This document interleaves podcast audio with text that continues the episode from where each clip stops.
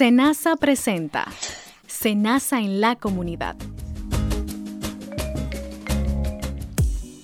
Saludos amigos, amigas, aquí estamos Senasa en la comunidad. Un verdadero placer nuevamente reencontrarnos a través de este espacio que Senasa ha preparado para los ciudadanos, ciudadanas y sus afiliados para recibir informaciones frescas, importantes, que les ayuden, como decimos acá, a empoderarse de su derecho. Carlos Daveo está por acá con ustedes, ya pidiendo excusas por eh, nuestra compañera Dileika que por razones de salud pues no estará con nosotros, pero me hago acompañar de mi hermano amigo Luis Rafael Zorrilla. Buenas tardes. Saludos, Carlos, ¿cómo va todo? Todo muy bien, todo muy bien. De verdad que sí, Luis. Qué bueno. Eh, es un verdadero placer, como siempre, llegar a ustedes a, través de este espacio con muy buenas informaciones eh, para que usted, por supuesto, sea como, sepa cómo acceder y cómo accionar a su derecho. Aquí está Senasa en la comunidad. Recuerde que llegamos a ustedes a través de cada una de las frecuencias de los radios CTC a nivel nacional. Y por supuesto, para acceder, contactarnos a nosotros en Senasa, tenemos eh, pues las redes sociales y los números que Luis se los va a compartir en este momento. Sí, es Carlos. Así el número telefónico de Senasa para cualquier solicitud e información que quieran nuestros afiliados es el 809-701-3821 y desde el interior sin cargos 1-809-282-7270 y 7. Así es. Y hoy, como cada programa, tenemos eh, un tema exquisito y hay temas de suma importancia relacionados por supuesto con los servicios que otorga Senasa a cada uno de sus afiliados del régimen subsidiado, pero también que son temas país. ¿Cuáles son los temas que tenemos para el día de hoy, mi hermano Luis? Hoy un programa cargadísimo de mucha información eh, relacionada con este, con este mundo para todo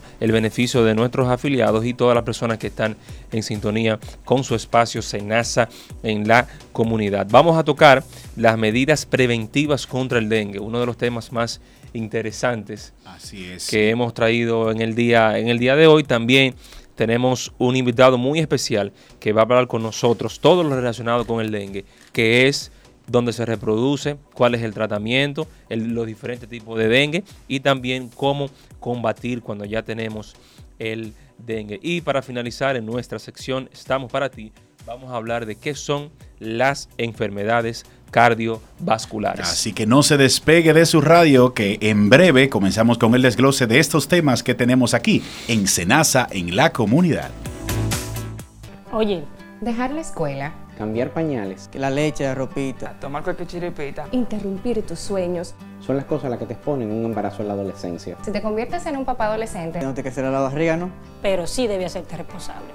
Cada vez que hay relaciones sexuales sin protección, puedes exponerte a un embarazo o una infección de transmisión sexual.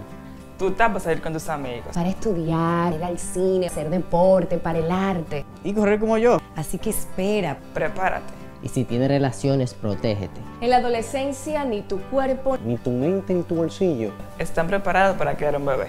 Porque tú, no, no tapas eso.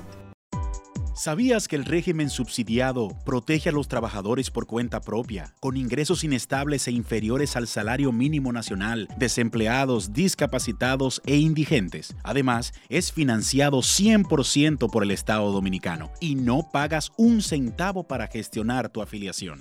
En Senasa garantizamos tu derecho. Para la vida. De ti depende que el dengue no llegue a tu familia. ¿Vio cómo está el lote baldío? ¡Ay, es un asco! Ese montón de latas, llantas viejas, botellas, hasta ollas. Hay que hablar con los vecinos y ponernos las pilas. Es un peligro. ¿Por qué? Por el dengue. Entre la basura hay muchas cosas que pueden retener el agua y convertirse en criaderos del zancudo del dengue. Por eso, elimine las basuras de su patio, de su barrio y de su comunidad. Combate el dengue. Seguimos con ustedes en este su espacio, Senasa en la comunidad y como sabíamos pues avanzado, estamos en el segmento Ahora conoce tu seguro y el tema central, la columna vertebral del día de hoy es el tema de el dengue. ¿Qué es el dengue? cómo se desarrolla, cómo llega a nosotros y de dónde viene precisamente esta enfermedad. Muchos la conocemos, sin embargo, hay que hacer ciertos recordatorios. Sí, claro. Porque increíblemente usted se va a sorprender de las cifras que tenemos ya en breve por ahí con nuestro invitado especial. Eh, las cifras que llevamos solamente a mitad de año de este 2019 son realmente alarmantes. Pues el dengue es una enfermedad, como sabemos todos, infecciosa producida por un virus que lo transmite el mosquito Aedes aegypti, un, poco, poquito difícil de pronunciar el bendito nombre, Aedes aegypti, y cuando este mosquito se alimenta con sangre de una persona enferma de dengue y luego pica a otras personas, pues, pues eh, retransmite la enfermedad. Como sabemos, este mismo mosquito también eh, transmite lo que es la fiebre del chikungunya, la fiebre amarilla y la infección por la fiebre del Zika. Pero sobre todo el chikungunya, todos los lo, lo recordamos. Gente que todavía hoy le duelen las todavía, coyunturas. Todavía, todavía le duelen la coyuntura y cuando le dice que eso, eso fue cuando me dio el chikungunya. A mí me dio fuerte. Mira, a mí gracias a Dios toco madera. No llegó. no me dio.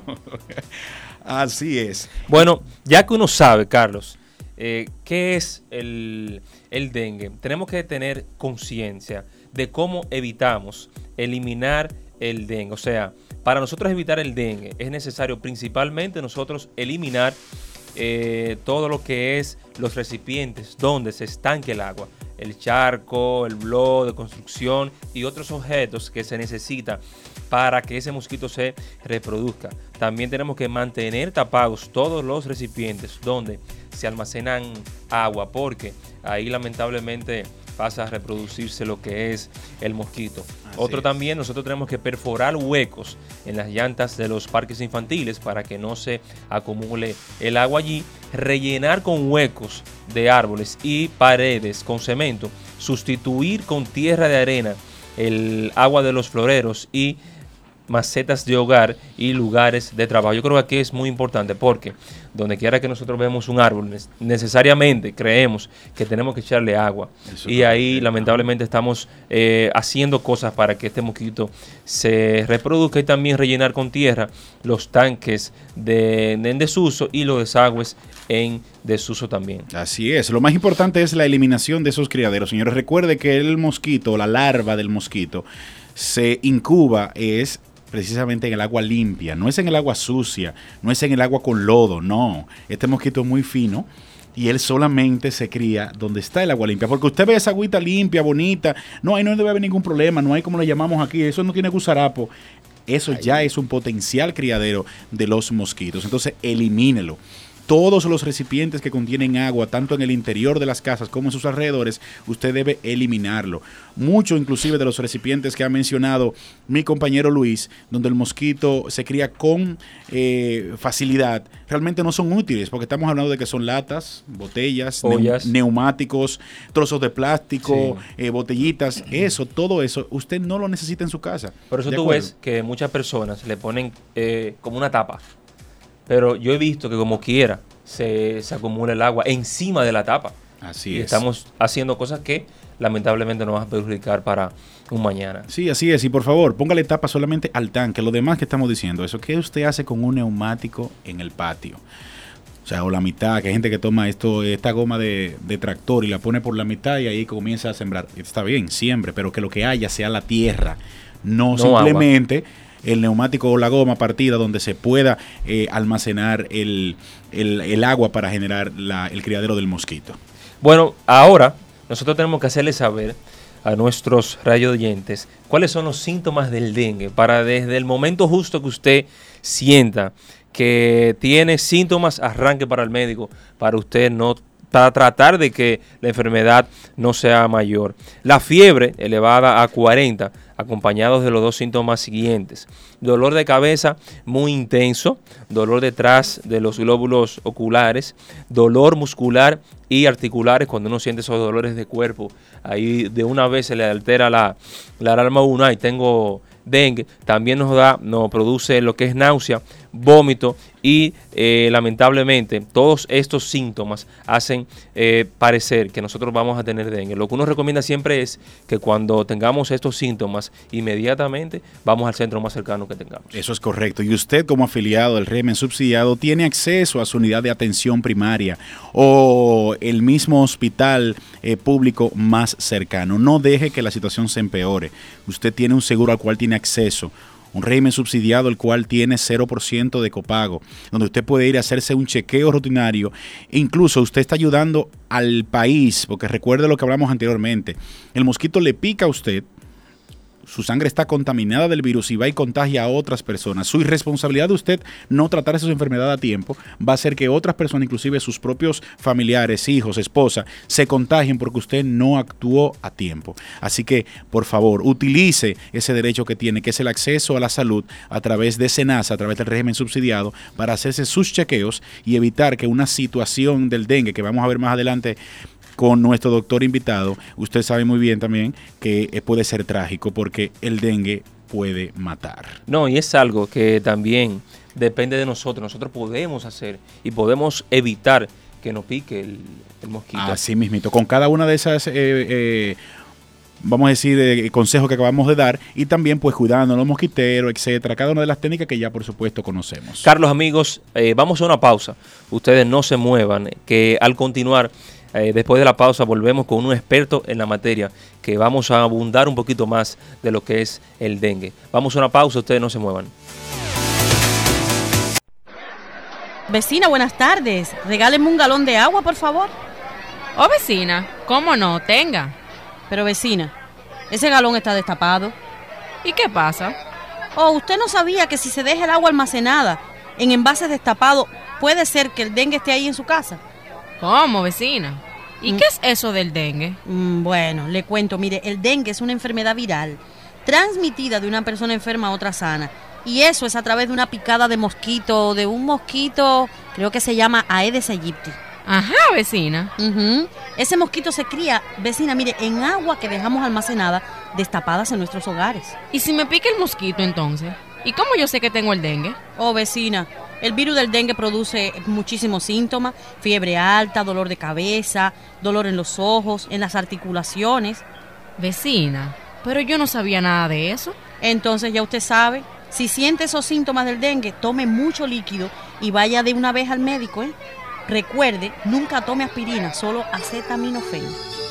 La prevención del dengue comienza con el almacenamiento adecuado del agua en nuestros hogares. Para lograrlo, se debe untar con cloro las paredes de los tanques o envases por encima del nivel del agua y mantener estos recipientes bien tapados. Un mensaje de tu radio CTC. Vicepresidencia de la República. Si estás afiliado al régimen subsidiado, busca tu carta de afiliación en las oficinas de SENASA o en nuestros centros de atención en los hospitales para que puedas recibir los servicios de salud sin costo alguno. En SENASA garantizamos tu derecho. La rabia es una enfermedad transmitida a las personas por el contacto con saliva de animales infectados por el virus de la rabia, a través de mordeduras, arañazos o lameduras en heridas abiertas. Si has sido mordido por un perro o gato, de inmediato, lava y limpia la herida con agua y jabón y acude al centro de salud más cercano a tratar la herida y reporta los datos del animal agresor, nombre, dirección y teléfono del dueño. Si es un animal callejero o desconocido, infórmalo al personal de salud. Ministerio de Salud Pública.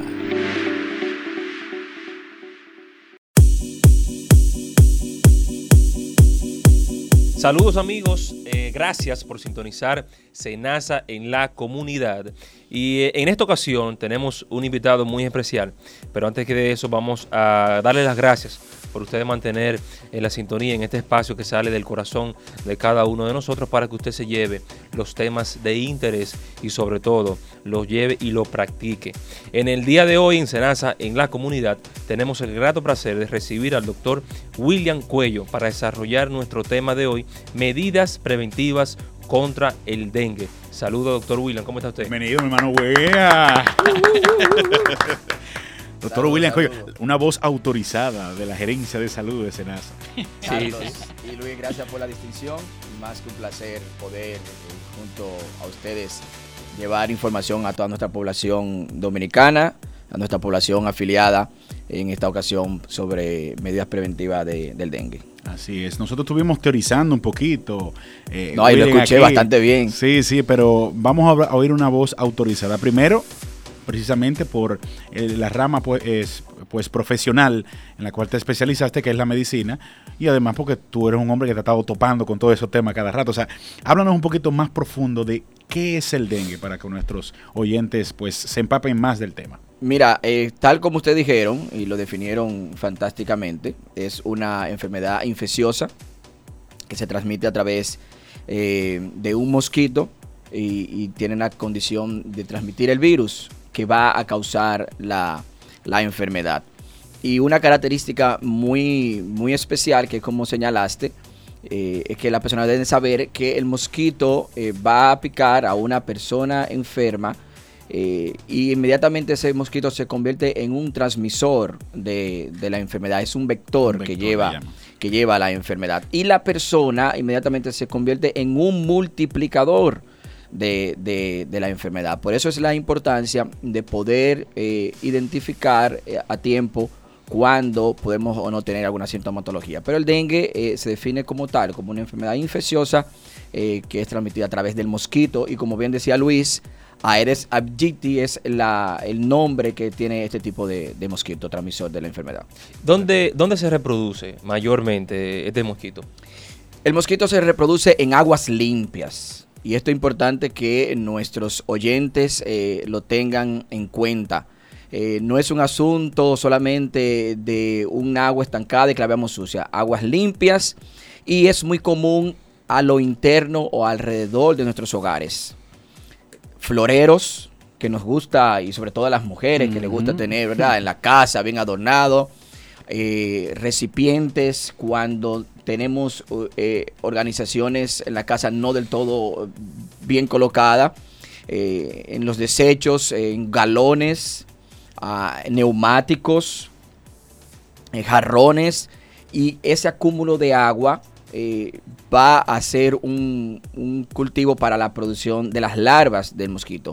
Interesante saber que cuando almacenamos agua, agua limpia, es muy importante poder entonces tapar ese recipiente y en la superficie, para evitar esa formación, ese criadero del mosquito, untar, en este caso cloro, a- ayuda mucho a, a- a evitar. Ah, pero mira, yo tenía eh, una percepción diferente a eso. Yo pensé que el mosquito se producía en agua sucia. Ah, no, limpia. No, Luis. Eh, es una percepción que sí, que la, se, se conoce y las personas pueden, pueden tener. Sin embargo, es un mosquito, yo creo que Carlos decía ahorita una palabra muy, muy sui generis. fino, es fino. es fino. Y ciertamente- fino, un vector fino. Es un vector fino, Sí, así sí, es. Porque es en agua limpia su reproducción. Con parón. Así mismo. Williams, ok, digamos que traté de evitar no, no que, mi, que en mi casa no hubiese criaderos. Se dio un criadero, me descuidé, se infectó un familiar. ¿Cuáles son las medidas? ¿Cómo debe ser el tratamiento de una persona dentro del hogar que esté pues infectado? ¿Cómo debe actuar la familia? Bien, lo primero es, una vez ya tenemos un contacto de, cualquier miembro de la familia, es saber que ya somos susceptibles los demás. O sea, estamos también en el riesgo de poder ser infectado por el mosquito. Y las medidas son hacer uso de repelentes. eh, esto ayuda a evitar, ¿verdad?, que el mosquito pueda picar. Eh, utilizar eh, mosquiteros a la hora de dormir eh, para evitar que el mosquito, ya una vez que esté en el alrededor, te- te daré un dato un poquito más interesante sobre esto, pueda entonces también picar a los demás, colocar mallas en las ventanas. Esto ayuda a controlar o a evitar que ya ese mosquito que hizo un daño en algún miembro de la familia pueda entonces también eh, hacer daño a algunos otros miembros. Y las medidas que anteriormente mencionamos de la higiene, de mantener eh, esos recipientes eh, fu- fuera del no el almacenamiento de agua o si estamos almacenando agua hacerlo de la mejor manera. Volvemos, decimos, tapar o clorificar la parte superior de ese, de ese tanque de ese, eh, que tenemos de almacenamiento de agua. Eso evita esa propagación de, de- de- Bueno, del virus. el lema que tiene salud pública. Cloro untado, Tanque tapado. Exactamente, así es. Algo interesante, no sé si sabían, eh, yo estuve leyendo, buscando algunas informaciones, y dice que, que el que transmite la enfermedad, señores, es el, el mosquito hembra. Así es, es la hembra. Es la hembra. Es la hembra. Eh, a mí me llamó mucho la atención, igualmente, eh, a medida que uno venía estudiando esto en, en los años de, de estudio, por la característica. Y Carlos Luis, es muy importante que eh, sepamos que el mosquito que pica es un mosquito que nosotros criamos. ¿Qué quiero decir con esto? El mosquito del dengue tiene la característica de que su radio de acción, o sea, el- el- la distancia en la que se mueve, es unos 100 metros. Oye, eso. O sea que el mosquito que pica es un mosquito que tú, Que tú criaste. Criaste. De que, de que, de que se viene. Yo, yo vivo, por ejemplo, en, en, en Villajuana. Esos Correcto. mosquitos están, están subiendo de aquí, de, No, no, de, sí.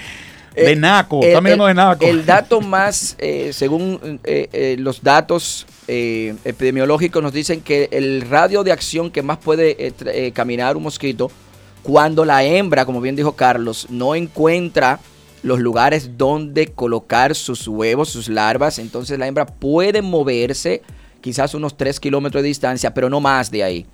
Pero eso es siempre y cuando no encuentre. O sea que si nosotros hacemos nuestras medidas, estamos diciendo que le, se la estamos poniendo en China a la hembra y entonces salta, salta, salta. Pero normalmente el mosquito que, que pica algunos de nuestros miembros es un mosquito que nosotros mismos Criamos. criamos, o sea, le dimos entrada a nuestro hábitat. O sea, doctor, yo estoy en mi casa, una persona está en su casa, eh, le pica el mosquito a, a uno de los familiares, lo trasladamos al, al centro. Los que se queden en casa tienen que hacer todo lo necesario para evitar y matar ese, ese mosquito hembra. Porque el mosquito sigue ahí, puede picar a cualquier otra Así es. parte de la familia. Eh, el- y lo interesante es que las personas tan pronto eh, identificaron eh, que un miembro de la familia eh, tiene la condición, sepan que tienen que tomar todas las medidas de precaución para que ellos no sean potenciales eh, eh, eh, personas infectadas. Y un dato interesante que puede pasar, Luis, según las estadísticas, aproximadamente un 80% de las personas que son infectadas por el virus del dengue son asintomáticas.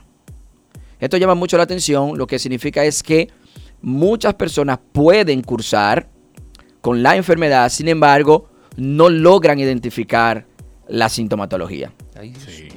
Es un dato muy interesante. Sí, bueno, que, que inclusive hace unos años, hace como dos o tres años, cuando hubo también otra de estas crisis, la gente iba y dice, no, porque me lo dejaron morir, porque vino varias veces, le hicieron la prueba y salió negativo.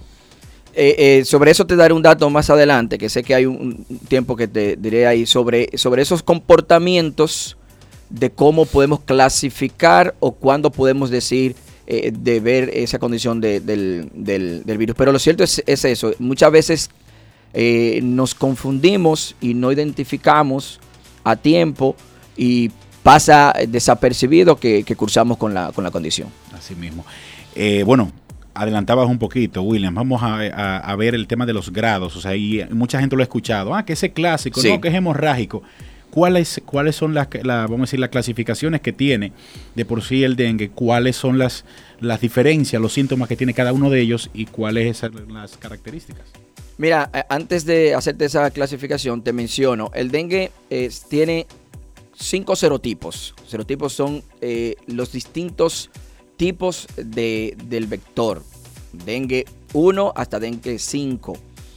Para yo ser infectado con el virus del dengue, o el dengue clásico, soy picado por uno de los cualquiera serotipos que cualquiera de los cinco tiene la capacidad de transmitir la enfermedad. Hasta ese momento puedo entonces tener una manifestación de síntomas, como bien ahorita decía Luis, fiebre, dolor de cabeza, Náusea, do- náuseas, vómitos. vómito, dolor retroocular, que la persona dice se me están explotando los ojos.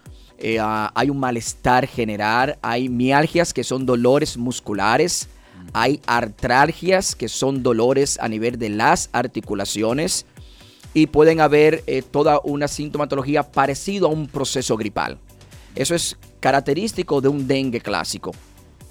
Y normalmente las personas eh, deben acudir a una evaluación médica.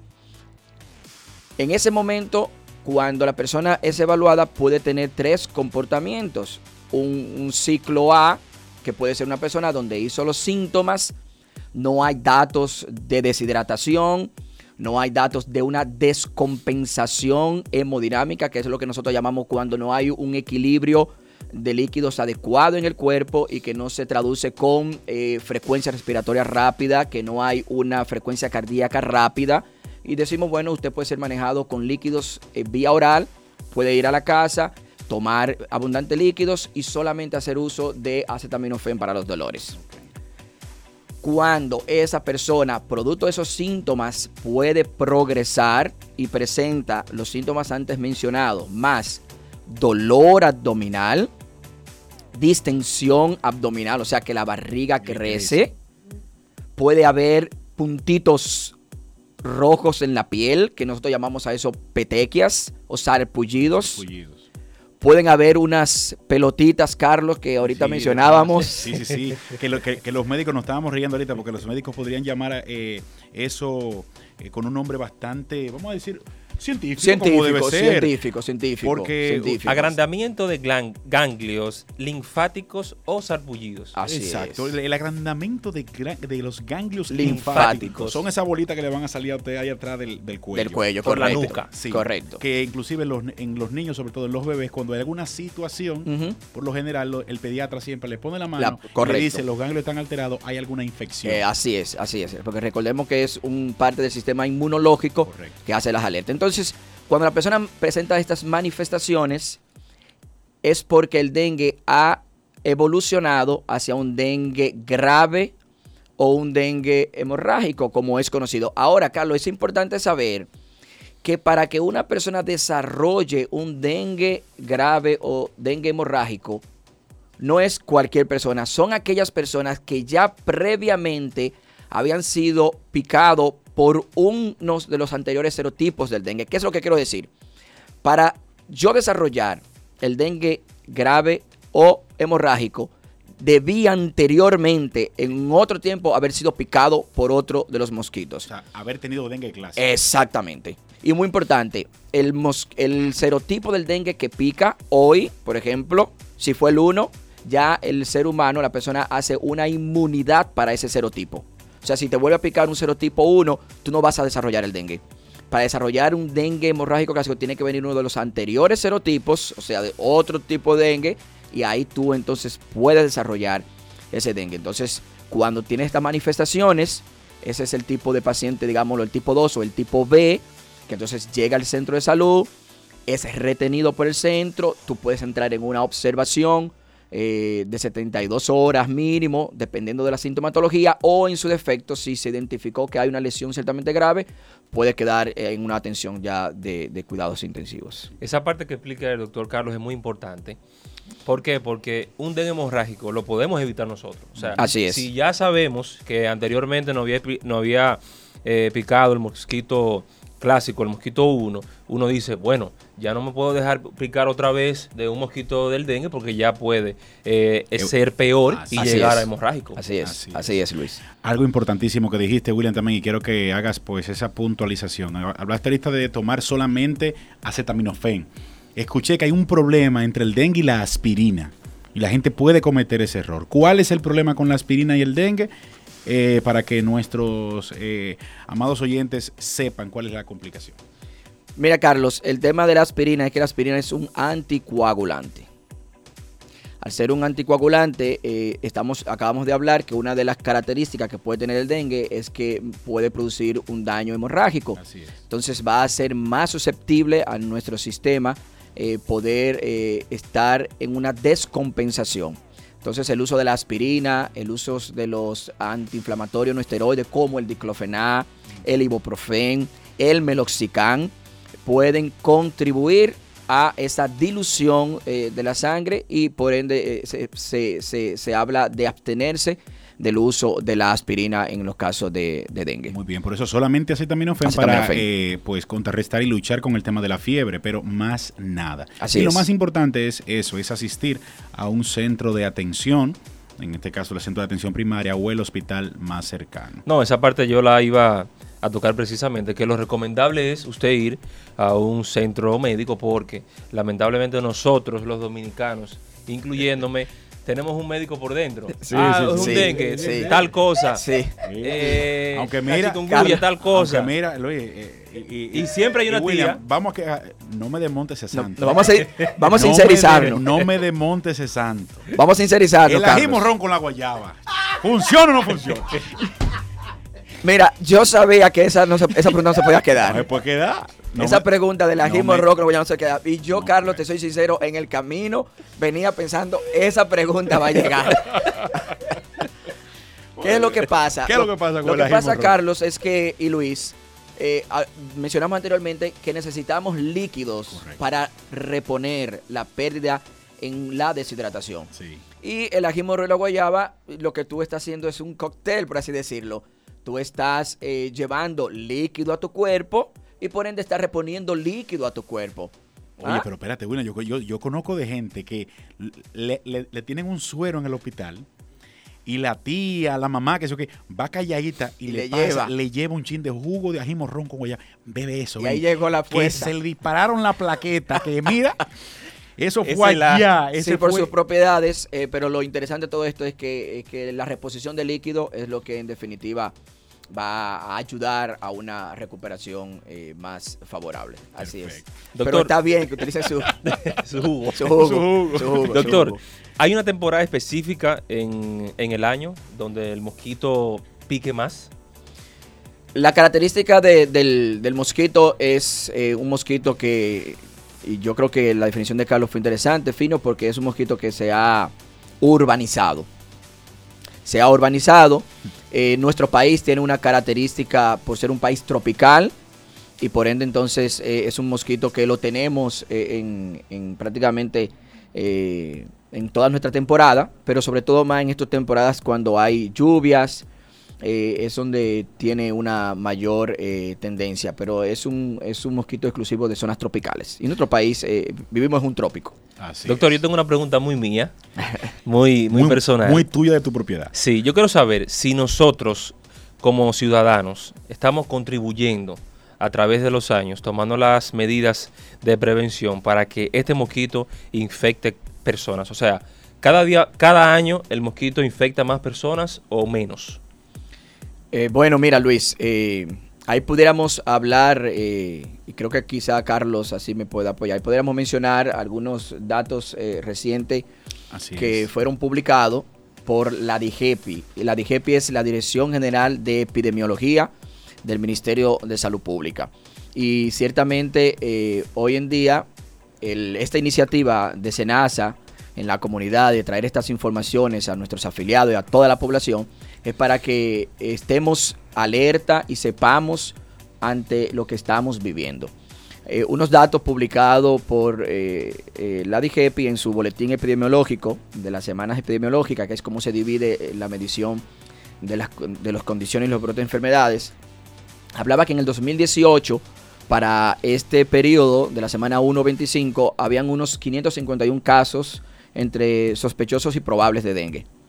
Para este mismo tiempo de 2019 estamos hablando de unos 3.433 casos entre sospechosos y Wow. probables de dengue. O sea, a la respuesta a la respuesta a la pregunta tuya, eh, tenemos más dengue cada, cada vez más. ¿Qué estamos haciendo como, como, como población? Esta, esta conversación es parte de, la, de, las- de las acciones que deben de estar eh, hoy en día en, en todos los espacios eh, de nuestro país. Los medios de comunicación, que se difunda, que se hable, que se le diga a la población. Que lo oriente. eh, se- que se le oriente sobre Claro. qué es el dengue y los riesgos. Las redes sociales, que hoy en día es un, un medio eh, que debemos de seguir masificando y explotando. Eh, educar a la población de, eliminar los, eh, los criaderos, a, lo que se llama control larvario, o sea, cómo eliminar la formación del mosquito, de la larva, como estuvimos diciendo hace, hace un momento, promover conductas de prevención a la población para que estemos eh, apercibidos de la- ante esta, esta gran eh, amenaza o ya presencia de esta enfermedad.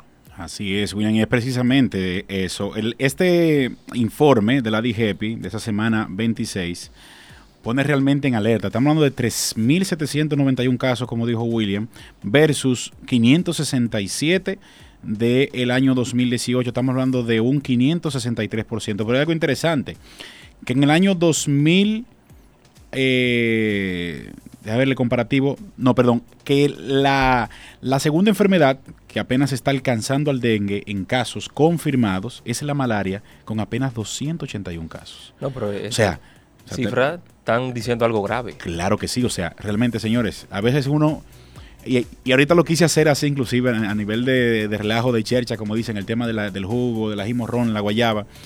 Pero es que a veces relajamos. El dominicano todo lo coge a chercha, señores. El dominicano todo lo, lo relaja, todo lo entiende. Pero es, esto es algo sumamente serio que tiene que movernos a nosotros a una conciencia nacional.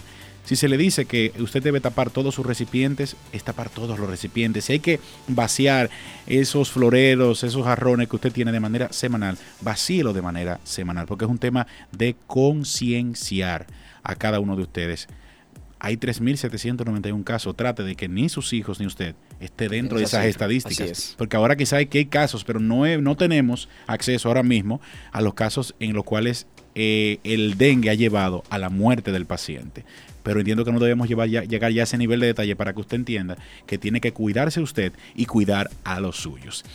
Bueno, William, quisiéramos quedarnos todo el tiempo aquí conversando sobre este interesante tema, pero no sé si quieres hacer alguna puntualización especial, algún acceso, algún programa especial que tenga la gerencia de salud de, de Senasa en la cual perteneces, eh, que nuestros afiliados tengan acceso, precisamente quizás ante eventualidades como el dengue. Claro que sí. Eh, decirle a toda nuestra población afiliada, eh, como decía Carlos hace un momento y Luis, que desde eh, toda, todo el servicio Senasa garantiza desde eh, los desde la- nuestra cartera de prestadores, en este caso la red, eh, en la red pública están los el Servicio Nacional de Salud, en la red privada eh, están nuestros prestadores, pero desde los centros de primer nivel de atención, y queremos hacer este, este énfasis, hay toda una un una grupo de profesionales que están adiestrados por disposición eh, ministerial para hacer una alerta e identificar oportunamente esto- estos riesgos. SENASA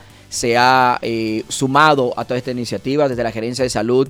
Estamos eh, a través de nuestra gestión de epidemiología, se están haciendo las mediciones necesarias para nosotros poder proveerle a nuestros afiliados todo tipo de cobertura en los servicios que requieran para poder así hacer frente a, esta condición. Así que eh, animamos a la población a que se sume. Y esto es muy importante. Muchas veces estos controles no tienen que venir solamente desde el Estado, sino que la gente pueda sumarse desde su lugar de residencia, lugar de trabajo, a poder tener control, eliminar esos criaderos, que es la famosa palabra que se conoce descarcharización, que es poder quitar todo ese tipo de, de- de objetos que puedan servir como eh, criaderos del mosquito. Así que eh, esto sería una gran iniciativa si todos damos ese grano de arena. Así mismito. Bueno, pues continuamos aquí en Senasa en la comunidad. Muchísimas gracias al doctor Williams A ustedes, Cuello, chicos. que estuvo con Gracias, nosotros desde Luis. la gerencia de salud de Senasa. Continuamos, pues aún nos queda mucho contenido aquí en Senasa en la comunidad. Vive sano, vive bien. El cuidado de los pies es fundamental para prevenir problemas que incluso pueden afectar a la movilidad. Es recomendable revisar los pies todos los días, no caminar descalzo, utilizar un calzado flexible y cómodo para prevenir enfermedades. Cuando sea necesario el recorte de las uñas, hacerlo con cuidado y vigilar no tener hongos. Es vital prestar atención al cuidado de los pies y no solo pensando en lo estético, sino también en la salud. Consejos para estar bien. Para ser afiliado al régimen subsidiado, debes cumplir con dos requisitos. Ser evaluado por el Sistema Único de Beneficiarios SIUBEN y no estar activo en ninguna nómina. Ante cualquier inquietud, puedes llamarnos al 809-701-3821 y desde el interior sin cargos al 1-809-200-8277. En Senasa, garantizamos tu derecho. Amigos, gracias por eh, mantenerse con nosotros en su espacio Senasa en la comunidad. Y luego de un interesantísimo conversatorio de todo lo relacionado con el dengue, vamos a presentarle su sección Estamos para ti, Carlos. Así es, y como siempre este espacio eh, es para traerle tips importantes sobre cómo cuidar su salud. Porque en Senasa estamos para ti, estamos para que tengas una mejor calidad de vida. Y hoy, hablando de las enfermedades cardiovasculares. Exactamente, vamos a estar hablando de qué son las enfermedades cardiovasculares. En nuestra sección estamos para ti, eh, Senasa, en la comunidad. Las enfermedades cardiovasculares no son más que un conjunto de trastornos del corazón y de los vasos sanguíneos. Esta puede ser clasificada en la hipertensión arterial, que esa es la llamada eh, presión alta, cardiopatía coronaria, los infartos de, de este tipo, enfermedad cerebrovascular, enfermedad vasculares periférica, insuficiencia cardíaca, cardiopatía reumática, también como la cardiopatía congénita. Así Estos eh, estas cardiopatías, uno lamentablemente tiene que saber cómo, cómo evadirlas y qué nosotros tenemos que hacer cuando tenemos esta enfermedad, cómo nos cuidamos de ella, que según la Organización Mundial de la Salud son la principal causa de la difusión de todo el mundo y cada año lamentablemente mueren más personas por alguna de este tipo de enfermedades. Es importantísimo, tenemos que tener cuidado. Sobre todo, tengo el conocimiento de que las personas jóvenes, si usted no lo sabía, somos los más propensos a morir ante un infarto. Mientras más adulto, más resistente es el corazón y el cuerpo ante un infarto. Bueno, precisamente en estos días eh, hemos tenido la, la lamentable noticia de que Cherito, un gran merenguero dominicano, eh, falleció durmiendo en su cama, un joven de apenas unos 50 años hay que cuidarse, hay que cuidarse de cada una de estas enfermedades porque son las más silenciosas y que son suelen ser fulminantes, sobre todo en las personas de temprana edad, o sea, jóvenes. Exactamente, Carlos. ¿Qué nosotros tenemos que hacer para evitar esto?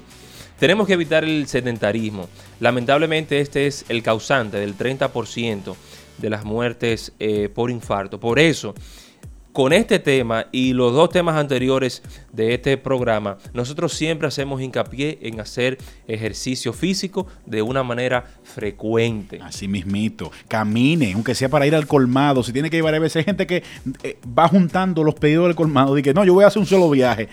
Vaya, vaya, si usted sabe que está en la casa tranquilo, que no tiene otra función más que la de, por ejemplo, las amas de casa, camine camine, ejercítese. Si no, no tiene por qué ir a un, a un gimnasio también. No, no. Simplemente busque alguna actividad, juegue. Si eres joven, estás en la casa, eres de los niños, ni trabajas ni estudias, está ahí.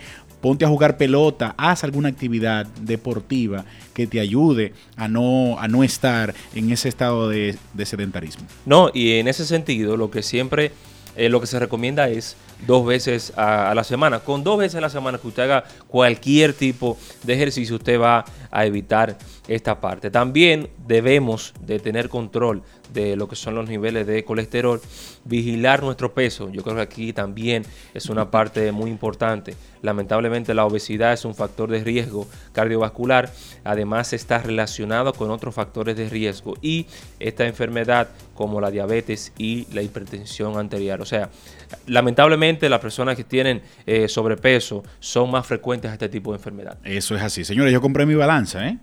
Yo tengo una balanza, una báscula, un peso, como usted le quiera llamar.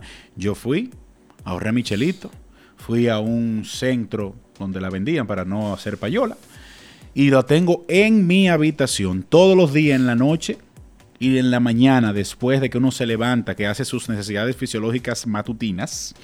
Usted va y se sube en esa báscula. Hasta ahora, yo de por sí estoy en sobrepeso. Pues mi, mi peso ideal por mi estatura, yo mido 5'9", debe ser 185 libras por debajo. Inclusive no, son 170 por debajo. En eso de 170 yo estoy en 194 libras. Ya yo estoy tratando de primero habituar a una buena alimentación y hacer ejercicio, pero yo todos los días voy viendo que yo no pase esa frontera, que todo lo contrario, sea hacia abajo, hágase ese, ese hábito. Mídase. Y si no, súbase en Antonia. Sí, ¿Quién porque- es Antonia? La balanza de la nueva generación. la que está en los centros comerciales. Aunque a Antonia no le gusta a la gente porque Antonia suele ser poco discreta. Ella, ella grita. Yo siempre eh, he dicho que nadie, absolutamente nadie, se va a cuidarse a usted más que, Que usted, usted mismo. mismo. Si aquí en este espacio, se nace en la comunidad, le estamos llevando cuáles son los tips, cuáles son las recomendaciones para tú tener una vida saludable y evitar.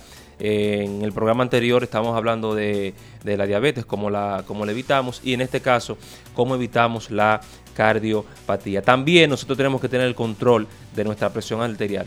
Este es un tema que también lo debatimos precisamente en nuestro programa anterior y debemos evitar la sal y los alimentos que contiene en exceso lo que es las grasas. Restringir el consumo de grasas saturadas y practicar ejercicio. Lo dijimos el, el programa pasado.